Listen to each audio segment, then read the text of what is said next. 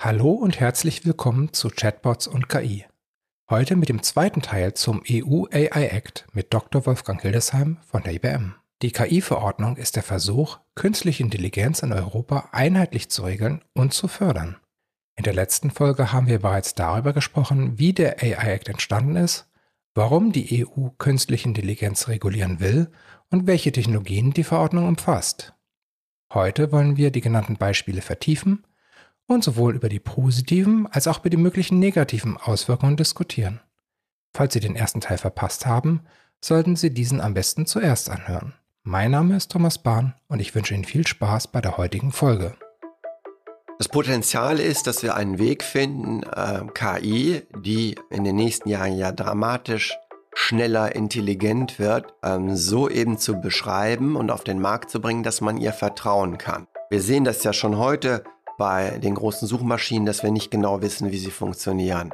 Und dass ähm, die großen Hyperscaler auch die Daten, die sie zur Verfügung haben, in gewisser Weise stark zu ihrem Nutzen ausnutzen wir nicht genau wissen, was passiert. Das heißt, wenn Europa ein Markt ist, in dem vertrauenswürdige KI im Interesse der Menschen entwickelt, betrieben und beschrieben werden kann, dann ist das ein riesiger Wettbewerbsvorteil, der uns helfen wird, unsere Produkte besser zu verkaufen und zu positionieren. Noch einmal zusammengefasst. Die Verordnung sortiert also alle KI-Technologien in ein Risikoklassensystem ein, welches man sich wie eine Pyramide vorstellen kann. Der Fuß der Pyramide umfasst Technologien mit keinem bzw. nur geringem Risiko. Diese Systeme werden durch den AI Act nicht weiter reguliert. Darüber finden sich Technologien mit einem mittleren Risiko. Hier gibt es eine Transparenzpflicht und die Technologien müssen sauber dokumentiert werden. Am oberen Ende der Pyramide kommt dann das hohe Risiko und ganz an der Spitze das unakzeptable Risiko. Auf diesen Bereich legt die EU ihr Hauptaugenmerk. Technologien mit einem unakzeptablen Risiko, zum Beispiel Social Scoring oder KI-geschützte Massenüberwachung, sollen grundsätzlich verboten werden. Darüber haben wir bereits in der letzten Folge etwas genauer geredet. Nun wollen wir uns die Technologien angucken, die wir tatsächlich auch vermehrt in der Wirtschaft finden, also Hochrisiko bis kein Risiko. Wolfgang, welche Technologien werden noch als Hochrisikoanwendungen klassifiziert? Ja, hohes Risiko sind überall da, wo KI eingesetzt würde für den Betrieb und äh, die Überwachung von kritischer Infrastruktur. Das sind Energienetze, Telefonnetze, äh, Bahnnetze, Flugnetze. Das können aber auch ne, die Wasserwerke sein. Natürlich auch die Rechenzentren und Datencenter also das alles muss sehr sauber und transparent und getestet und eben konform stattfinden. Ein weiterer Bereich ist eben der ganze Bereich Bildung und Schulsystem, Berufsausbildung. Wenn hier eben KI eine Rolle spielt, muss das auch eben sauber zugelassen sein. Ja. Äh, damit eben auch, du sprachst es ja an, Manipulation, automatische Manipulation von Menschen durch KI-Systeme wir lesen es in der Zeitung jetzt über die Bot-Fabriken, die auch genutzt werden, um in Europa die Meinung zu beeinflussen in Social Media. Das ist ja in gewisser Weise schon ein erster Schritt in diese Richtung. Das möchte man vermeiden. Mhm.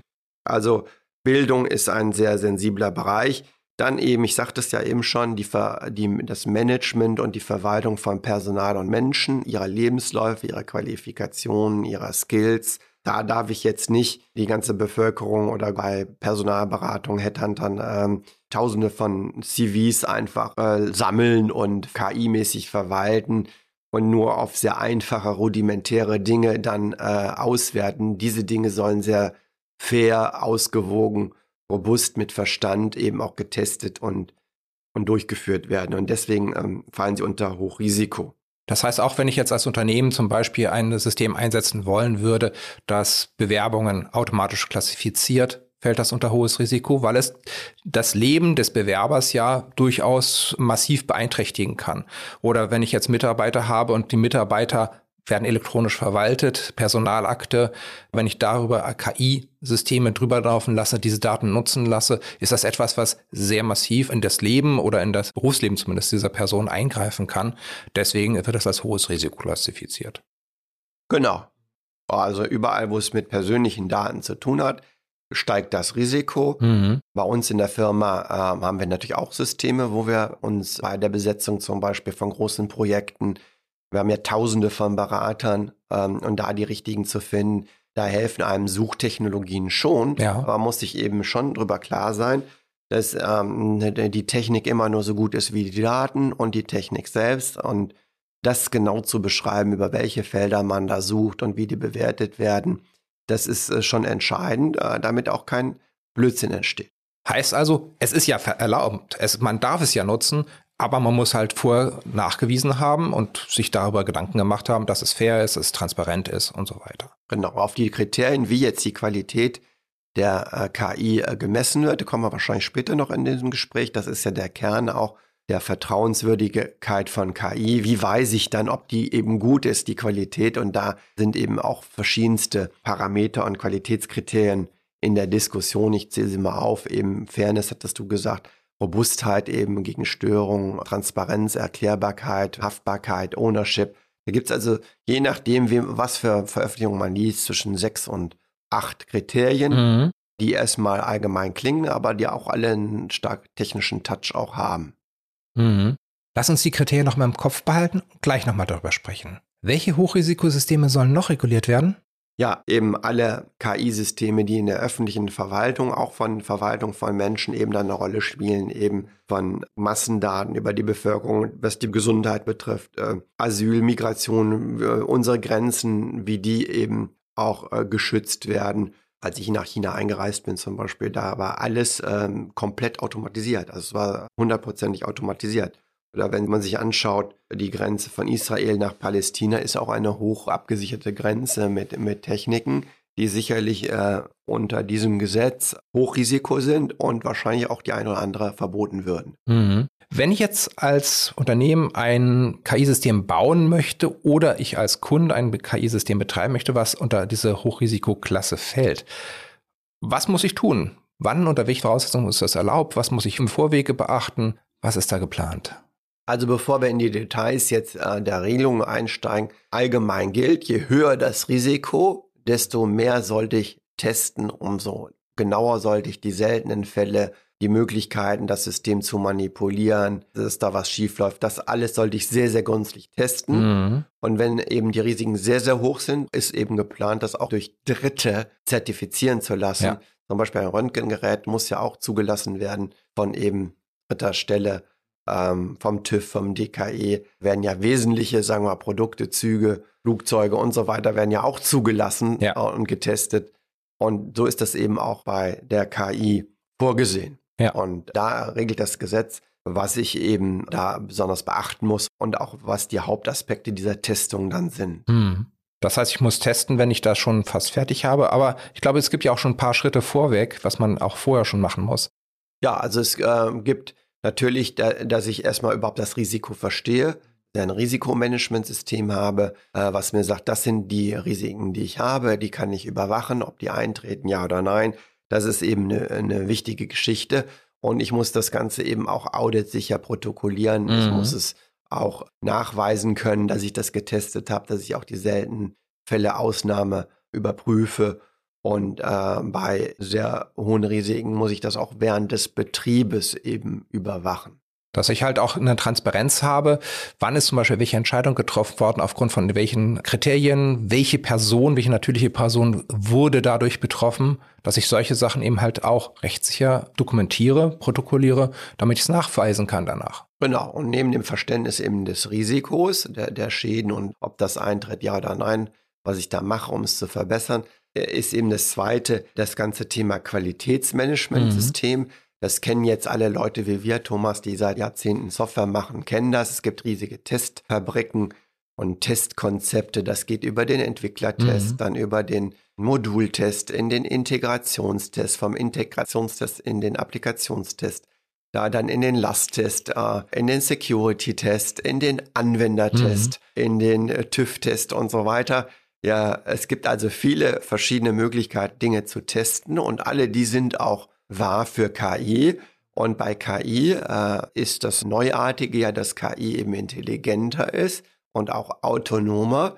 Und insofern werden all diese Testvarianten, die ich eben aufgestellt habe, jetzt abgeklopft und geschaut, was würde sich daran ändern, wenn ich jetzt KI, zum Beispiel ein tiefes neuronales Netz, wo ich nicht äh, unbedingt weiß, was passiert in der Mitte des neuronalen Netzes. Was hat jetzt das KI Was ist da trainiert worden? Was hat es vielleicht gelernt, was ich gar nicht weiß? Mhm. Wie muss ich die, die Test, äh, die bekannten Testverfahren eben anpassen, um eben KI dann auch testen zu können? Und da spielt die Musik und da ist die Menschheit dabei, eben zu lernen, wie das geht. Das ist ja auch noch ein Riesenunterschied, wenn früher im Prinzip der Programmierer festgelegt hat, in welcher Reihenfolge welche Operationen durchgeführt werden.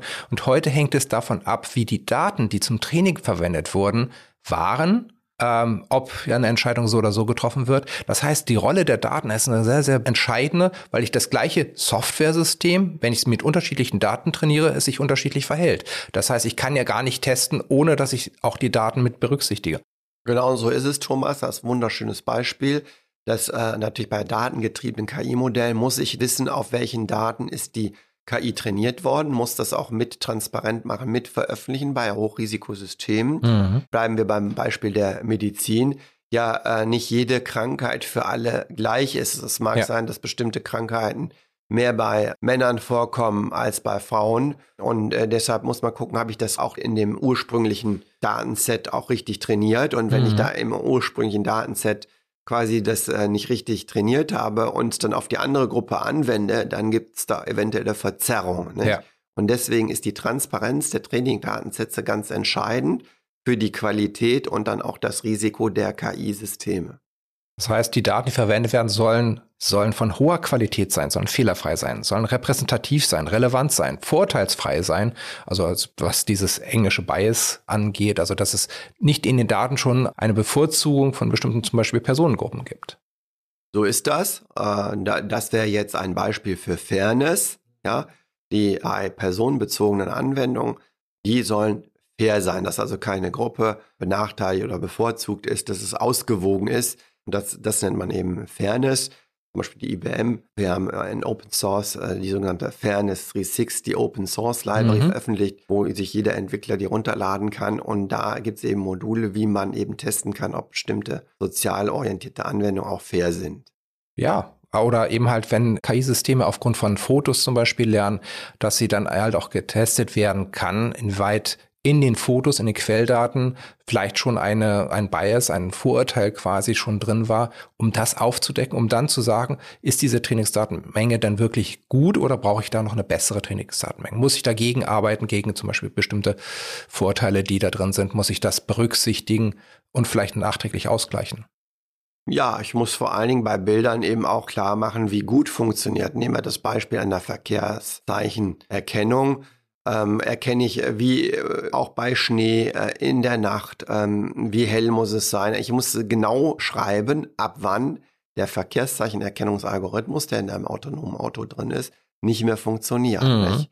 Und das muss eben dann der, der Notified Body, die zertifizierende Stelle, auch sich eben darauf einigen, ab wann ich eben erlaube, dass dieser Algorithmus zum Beispiel das Auto nur 60 fahren darf. Im Moment ist ja bei Level 3, äh, darf ich 60 ähm, paar Sekunden die Hände vom Lenkrad lassen. Mhm. Insofern muss das ganze Auto so gebaut sein, dass 60 ist da verkraftet.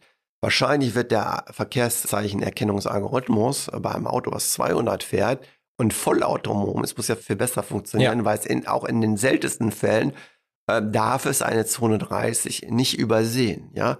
Und wenn da einer mit dem Edding draufgeschrieben hat, ähm, eine Eins davor gemacht hat und man fährt durch äh, quasi die äh, schulfreie Zone äh, 30 vorm Kindergarten, dann würde der Mensch erkennen, hier hat jemand mit dem Edding eine 130 drauf gemacht, also sehr gefährlich. Ja. Und man erkennt den Stift.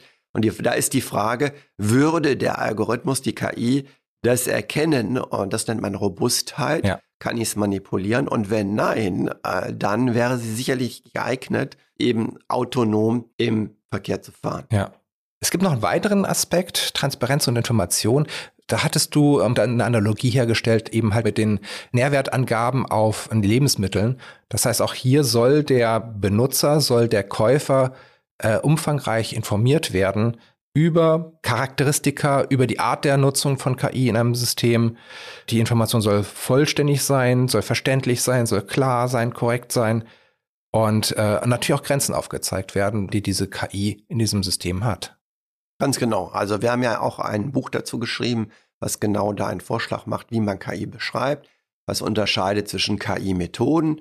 Das sind eben die Algorithmen, die aus der Mathematik kommen, mhm. Physik und Informatik. Die lassen sich aufteilen eben in die klassische KI, symbolische KI, Suchtechnologien, dann aber eben auch die datengeschriebenen KI-Algorithmen, eben wie neuronale Netze, das Machine Learning. Das sind die Methoden. Und da die eben auch äh, immer mehr kombiniert werden zu höheren Fähigkeiten, ist bei der Beschreibung ganz entscheidend, dass ich auch die Fähigkeit klassifiziere, weil ein Algorithmus, der sieht oder eben der hört oder Daten aus, ist was anderes und nutzt trotzdem die gleichen Methoden. Deshalb ist die zweite Dimension die sogenannten KI-Fähigkeiten, Unterschiede in Wahrnehmen, äh, Verstehen, Entscheiden und Kommunizieren, mhm. um Handeln. Und äh, da äh, ähm, haben wir vorgeschlagen, dass das eben auf KI Transparenz in den Beschreibungen draufsteht, wie bei der IBM ein KI Ethikrat, äh, wo wir Anwendungen schon heute genau so beschreiben. Dieser Ansatz hat auch hier vom Betriebsrat mit Verdi den deutschen Innovationspreis äh, vom Deutschen Gewerkschaftsbund bekommen, mhm. weil man eben hier äh, das dann so schön verstehen kann, ja. was jetzt die KI kann. Mhm. Ja, wenn man jetzt, lass uns mal 20 Jahre weiterdenken, da kommt ein, einem Roboter hier bei Asono auf dem Flur entgegen, dann will man ja wissen, was kann jetzt der Roboter? Ich sehe ihn zum ersten Mal. Kann er jetzt Englisch oder kann er nur Deutsch? Ja? Kann er mich erkennen, äh, sehen, ist da eine Kamera drin oder nicht? Und da muss ich eben Methoden finden durch transparente technische Beschreibung, dass ich sehr schnell verstehe, was kann die KI. Und da sind wir dabei, das im Moment eben zu verstehen und zu verbessern. Und dann könnte man eben halt auch in diesen vier Feldern, in den vier Fähigkeitsfeldern wahrnehmen, verstehen, entscheiden und kommunizieren, auch jeweils eine eigene Ampel quasi einrichten, so eine eigene Pyramide oder sowas. Das eigene Nutri-Score, genau, genau, so ist es. Nur Nutri ist ja für Lebensmittel. Man würde den eigenen KI-Score einrichten. Und äh, wenn das jetzt zum Beispiel ähm, ein Asono-Chatbot ist, der bei der Industrie- und Handelskammer München und Oberbayern eingesetzt ist, der würde ja in dem Sinne ähm, jetzt nichts äh, Persönliches, Intimes verraten. Insofern ist da, äh, sondern er äh, ermöglicht die Möglichkeit, eben Kurse zu finden, wie ich mich weiterbilden kann. Da ist das Risiko ja moderat. Natürlich ist ein Risiko schon da, wenn der jetzt gehackt wird oder falsche Informationen angezeigt, aber es ist trotzdem moderat und insofern äh, müssten da keine großen externen Zertifizierungen stattfinden. Und man äh, kann aber draufschreiben, dass es nicht so äh, die eigenen Dinge gespeichert werden, äh, persönliche Dinge eben irgendwo verarbeitet werden, sondern der informiert nur automatisch und deshalb ist das Risiko eben gering. Und wenn man das äh, mhm. schnell versteht, dann ist es genau im Sinne dieser technischen Beschreibung, die gefordert ist. Dann kommen wir mal jetzt tatsächlich von der Hochrisikoklasse zu dem Thema mittleres Risiko. Da sind die Anforderungen an die Ersteller bzw. Betreiber, an die Nutzer ja deutlich geringer. Da geht es jetzt nur noch, in Anführungsstrichen, nur noch um Informieren und Transparenz sein. So ist das also wie im Supermarkt. Nicht in jedem Müsli-Riegel sind Nüsse drin und Sachen, wo man allergisch sein kann. Und manche sind eben einfach sehr gut zum Beispiel Äpfel, ja, Äpfel ja. und Apfelsinen, da steht noch nicht mal drauf, was drin ist. Sind die wenigen, äh, es gibt einige wenige Dinge, die darf man verkaufen im Supermarkt, ohne dass was draufklebt, äh, weil eben jeder sofort erkennt, ja. das ist ein Apfel. Und da kann jeder sofort, äh, hat der braune Stellen und das Risiko kann jeder selbst übernehmen. Insofern ist das ein sehr äh, mittleres Risiko. Und Manchmal schneidet man ihn auf und dann ist eben äh, drin eine Raupe, aber kommt selten Fleischeinlage. Fleischeinlage. Das ist das mittlere Risiko. Ja. Insofern wenig Anforderungen dafür. Also es geht wirklich dann nur noch darum zu kommunizieren, was ist da an KI drin, was tut die, was sind die Begrenzungen der KI, wie wird es vielleicht verwendet. Aber ähm, es geht ja nicht mehr um irgendwelche Genehmigungsverfahren oder Zertifizierung durch Dritte, sondern relativ entspannt derjenige, der das macht, sollte sich halt vorher mal überlegen, was ist denn da drin, wie funktioniert's und schreibt das auf, damit derjenige, der es erwirbt und betreibt, dann später fundiert das entscheiden kann. Genau, das ist sehr, sehr gut erklärt, Thomas. Äh, mich hat da äh, irgendwie der Spaß am Thema weggerissen. Der Apfel ist ein Beispiel für No-Risiko, eben No-Transparenz-Fiction.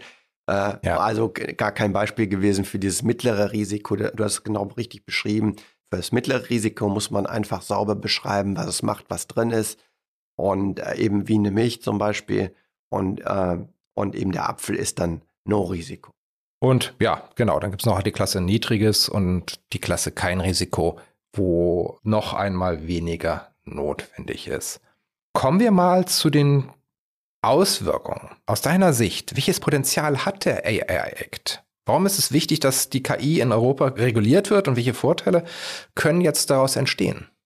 Das Potenzial ist, dass wir einen Weg finden, äh, KI, die in den nächsten Jahren ja dramatisch schneller intelligent wird, ja. ähm, so eben zu beschreiben und auf den Markt zu bringen, dass man ihr vertrauen kann. Ja. Wir sehen das ja schon heute bei den großen Suchmaschinen, dass wir nicht genau wissen, wie sie funktionieren und dass ähm, die großen Hyperscaler auch die Daten, die sie zur Verfügung haben, in gewisser Weise stark zu ihrem Nutzen ausnutzen wir nicht, nicht genau wissen, was passiert. Und das wird ja immer mehr und ja. schneller werden und das muss vermieden werden.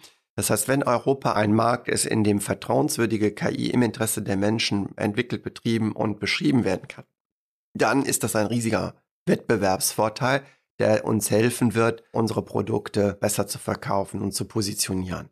Damit das klappt, darf die Verwaltung und die Aufwände, die aus dem Gesetz entstehen, nicht zu groß sein. Ja. Äh, sie müssen äh, begrenzt bleiben, minimal, nur da, wo nötig. Und ähm, es gibt ja auch einige Kapitel über Innovationsförderung und der muss auch besonders stark eben hervorgehoben werden, dass keine Firmen irgendwie abwandern in die USA, weil es da keine KI-Verordnung gibt. Das wäre also der Super-GAU.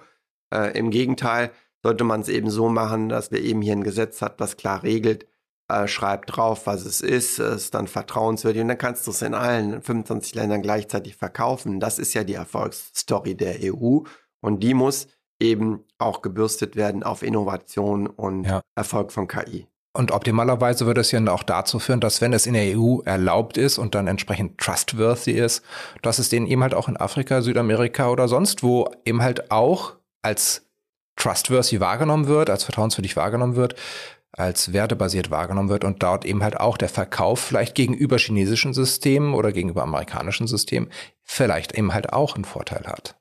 So ist es. Und wir müssen natürlich als Deutschland ja auch Gas geben. Wir mhm. sind sowohl in Deutschland als auch Europa tendenziell immer zu langsam und hinken den Entwicklungen hinterher.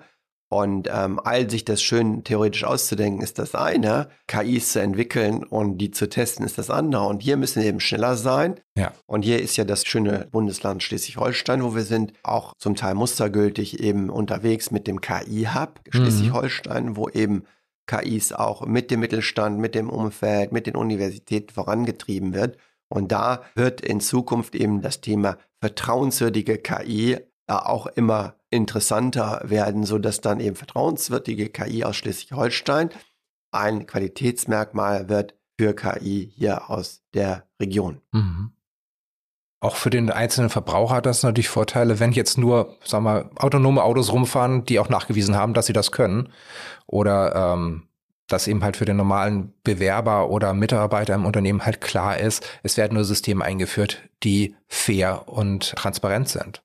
Ja, und äh, das ist ein schönes Beispiel, was du bringst, Thomas, weil ja gerade beim autonomen Fahren Deutschland mal tatsächlich das Glück hat, vorne mit dabei zu sein. Wir sind ja eins der ersten Länder, was Level 3 eben erlaubt. Die neue S-Klasse, ich sagte es ja schon, dass ich dann da wirklich zugelassen habe, alles geregelt, alle rechtlichen Dinge, technischen Dinge, dass ich dann die Hände vom Lenkrad loslassen kann. Mhm. Und ich erinnere mich nicht mehr, wie viele Sekunden, aber es sind schon für einen, äh, einen Fahrer, der gerne fährt wie mich, ist es äh, schon lange, wenn man dann mal, äh, was weiß ich, fünf Sekunden die Hände weglässt und das Auto für einen fährt.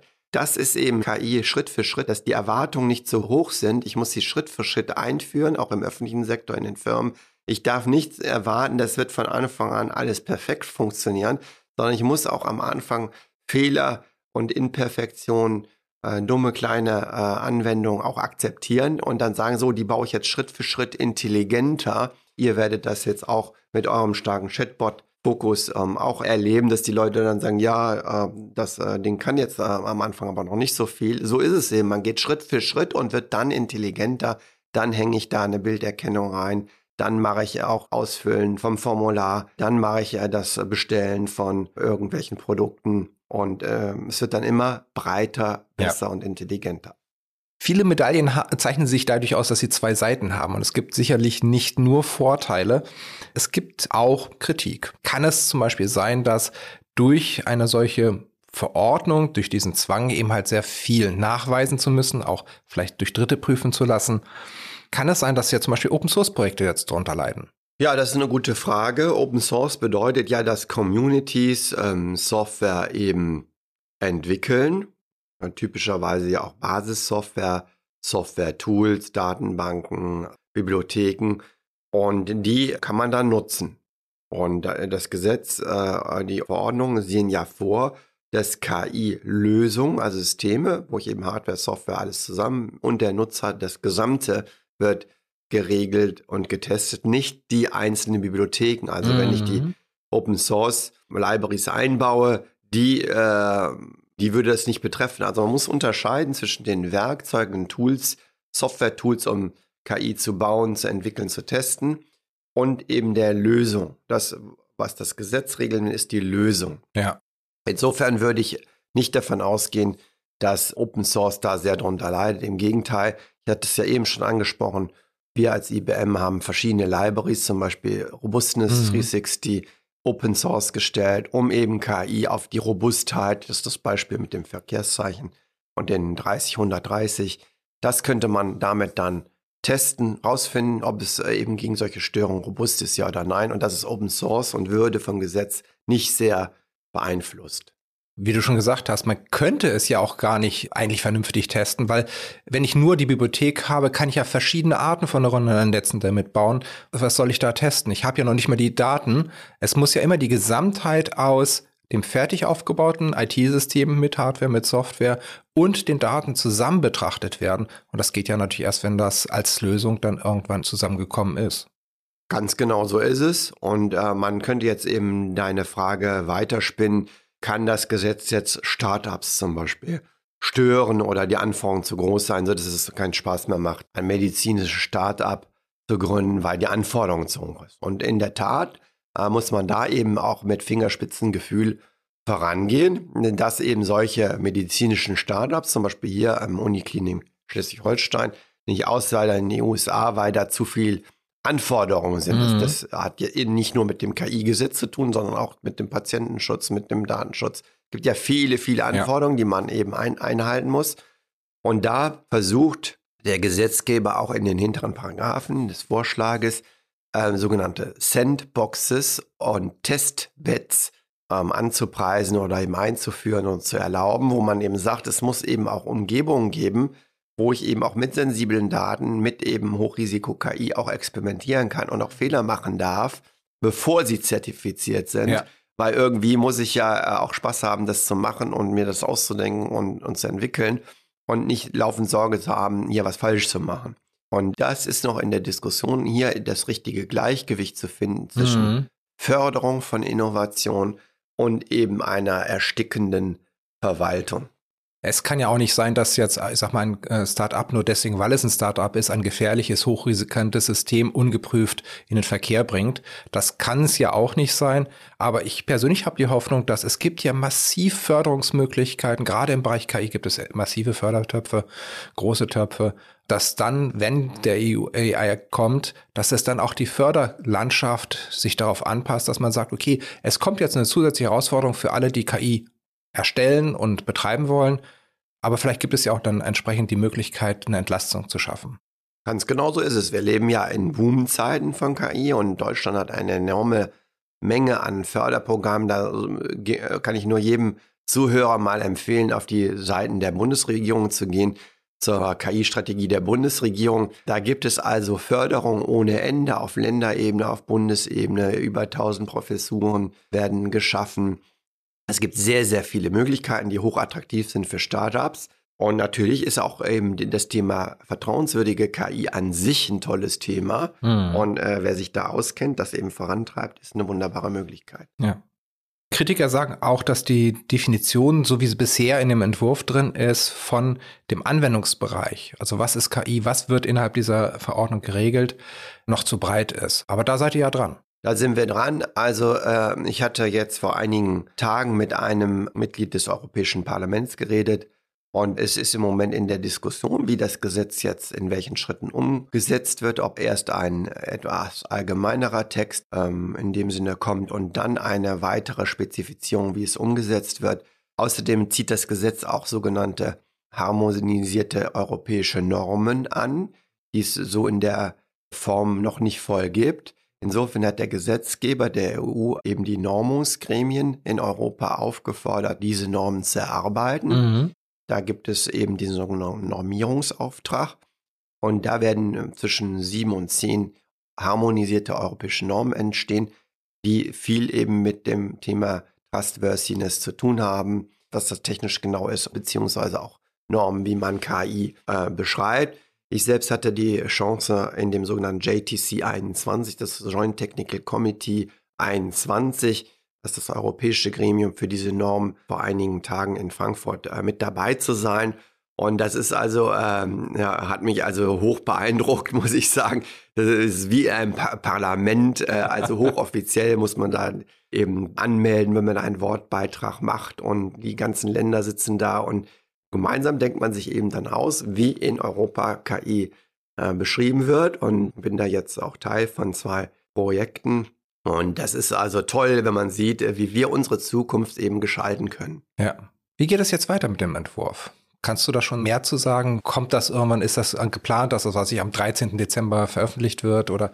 Ja, also es geht weiter, dass eben äh, das Europäische Parlament ähm, das ist im Moment sehr konstruktiv und schnell und da hofft man, diesen ähm, allgemeinen Rahmen des Gesetzes jetzt auch mal durchzubringen mit diesen Ideen, Risikoklassen, Exzellenz und Vertrauenswürdigkeit und dann eben das so offen zu halten, dass da auch äh, praktisch viele Vorteile daraus entstehen und wenig eben auch Risiken. Mhm. Und dann äh, hatte ich es ja eben angesprochen, sollen möglichst zügig europäische Normen eben wie KI beschrieben wird, wie was mhm. Vertrauenswürdigkeit mhm. ist, Risikosystem, Qualitätsmisssystem, solche Dinge eben erarbeitet werden, die dann in dem Gesetz oder in äh, weiteren Implementationen des Gesetzes dann angezogen werden. Und das soll relativ zügig passieren. Ja, und dann da eben zu führen, dass vertrauenswürdige, wertebasierte KI in Europa ein Alleinstellungsmerkmal und Qualitätsmerkmal von europäischer KI wird. Nochmal vielleicht zusammengefasst, wie bewertest du jetzt alles zusammen, den EU AI Act? Dein Fazit? Mein Fazit ist, dass ich es sehr wichtig finde, dass wir KI fördern in Europa, damit Innovationen treiben, neue Produkte, Dienstleistungen schaffen, die das Leben und unsere Produkte, unsere Gesellschaft besser machen und dass diese Systeme eben auch in ihrem Risiko verstanden sind, getestet und dass wir ihnen vertrauen, weil eben wir sind am Anfang, wenn man rückwärts guckt, wie schnell das geht, die äh, Systeme werden sehr schnell intelligenter werden und wir müssen diese Blackbox, das, was eben neu ist an KI, das KI lernt, intelligent ist, autonom ist, das eben auch in unserem Interesse mhm. gut eben in den Griff bekommen, dass das die Welt besser macht. Und dieses Gesetz beschäftigt sich damit. Da ist dieses Konzept der Vertrauenswürdigkeit entstanden. Und das alles finde ich gut. Und wenn wir lernen, das jetzt konkret umzusetzen, finde ich das auch sehr gut. Wir müssen aufpassen, äh, dass nicht ein äh, wir auch in der Vielfalt der gesetzlichen Regelungen ersticken, in, in den Verwaltungsanforderungen der verschiedenen Gesetze. Da gibt es ja eine ganze, ganze lange Liste an Gesetzen auf EU-Ebene. Das ist eben dann, du sprachst es ja eben an, die andere Seite der Medaille. Aber da bin ich ganz positiv. Macron hat jetzt viele Millionen investiert in das Thema Trustworthy KI dass das ganz oben ist und die Bedeutung hier mit Innovation das Leben besser zu machen von allen Entscheidungsträgern eben gut erkannt ist. Ja, herzlichen Dank, Wolfgang, dass du heute wieder da warst. Ein sehr, sehr wichtiges Thema, ein Thema, was uns, glaube ich, auch noch die nächsten Jahrzehnte im Endeffekt beschäftigen wird und was aber eben halt dazu führen soll und zu führen wird, glaube ich, dass wir in den Bereich KI wirklich vertrauen können, dass es wirklich mit unserer Gesellschaft kompatibel eingesetzt wird, mit unseren Werten kompatibel eingesetzt wird. Herzlichen Dank, dass du da warst. Danke, Thomas. Das war Chatbots und KI mit dem zweiten Teil zum EU AI Act. Weiterführende Informationen finden Sie wie immer in den Shownotes. Wenn Ihnen der etwas umfangreichere Einblick zum EU AI gefallen hat, dann abonnieren Sie gerne Chatbots und KI auf der Podcast-Plattform Ihrer Wahl. Der Podcast wird präsentiert von Asono. Wir entwickeln Chatbots, mit denen sich Menschen gerne unterhalten.